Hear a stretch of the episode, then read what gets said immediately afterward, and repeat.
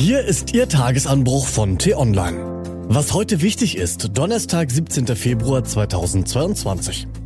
Anders als vorhergesagt ist Russlands Angriff auf die Ukraine bisher ausgeblieben. Geschrieben von Chefredakteur Florian Harms, gelesen von Till Schäbitz. Der Tag danach.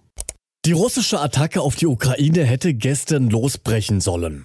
Mit Luftangriffen, Artilleriebeschuss und Cyberkrieg und dann rollen die Panzer. So hatten es uns die Terminkalenderexperten der CIA vorab freundlicherweise mitgeteilt. Nun, der Krieg ist bisher zum Glück ausgeblieben. Aber siegreich wollen dennoch schon viele sein. Zum Beispiel die Russen, die den US-Geheimdienst und dessen schrille Vorhersagen mit Häme überschütten. Andererseits auch die Amerikaner, noch trauen sie zwar dem Frieden nicht, können sich aber schon mal vorgreifend auf die Schulter klopfen, weil sie die Angriffspläne der Russen schonungslos offengelegt und so den Aggressor abgeschreckt haben. Dass man sich auf die Lage keinen eindeutigen Reim machen kann, ist für Krisenmanager kein Fehler, sondern ein Feature. Der Westen wedelt mit Androhungen drakonischer Strafen herum.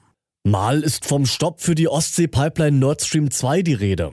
Mal heißt es, man könne die Russen vom weltweiten Zahlungssystem SWIFT ausschließen. Vielleicht kommt beides oder doch etwas ganz anderes. Strategische Mehrdeutigkeit nennt man dieses Bemühen, den Gegner im Unklaren zu lassen.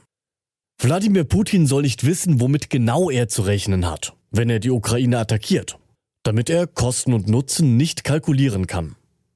Schlimm wird es werden, lautet die Botschaft, aber konkret werden westliche Politiker nicht. Besonders meisterlich hantiert mit dieser Mehrdeutigkeit vor allem auch der Kreml.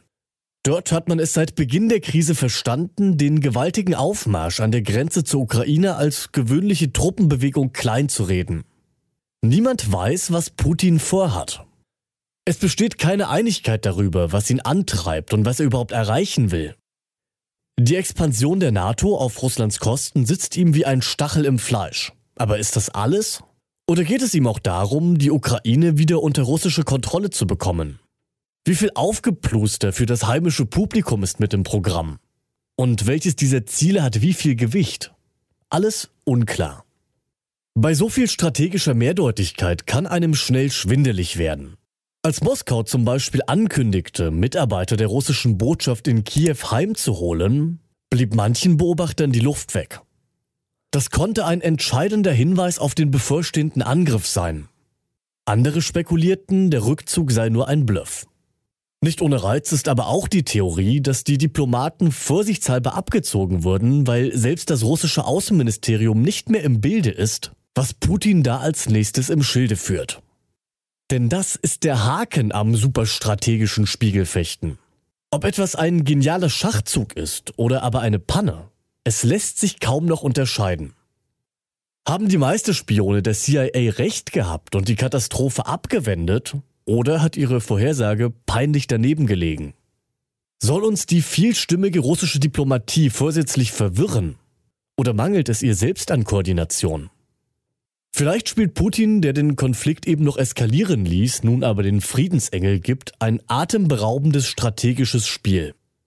Oder er eiert rum wie ein mittelmäßiger Hinterhoftaktierer. Eines aber können wir sicher sagen. Putin hat hoch gepokert mit seiner Verunsicherungstaktik. Sein Säbelrasseln treibt die Menschen in der Ukraine an, sich nun erst recht dem Westen zuzuwenden. Die NATO ist geeinter denn je. Und vor lauter Spiegelfechterei läuft Russlands starke Verhandlungsposition Gefahr, in sich zusammenzufallen. Was heute wichtig ist, die T-Online-Redaktion blickt für Sie heute unter anderem auf diese Themen. Schneller lockern. Die Corona-Regeln sollen schrittweise enden. Dabei ist die Lage in den Krankenhäusern offenbar besser, als es die offiziellen Daten des Robert Koch Instituts nahelegen.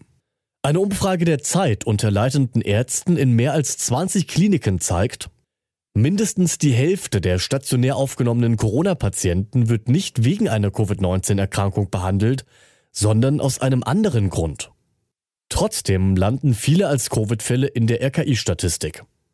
Weil alle Patienten getestet werden, ergeben sich ebenso zufällig viele positive Befunde.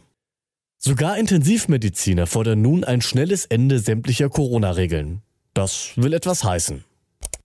Und stürmischer Tag. Gleich zwei Orkane fegen über Nord- und Mitteldeutschland. In Nordrhein-Westfalen bleiben heute die Schulen geschlossen. Die Deutsche Bahn rechnet vielerorts mit Verspätungen.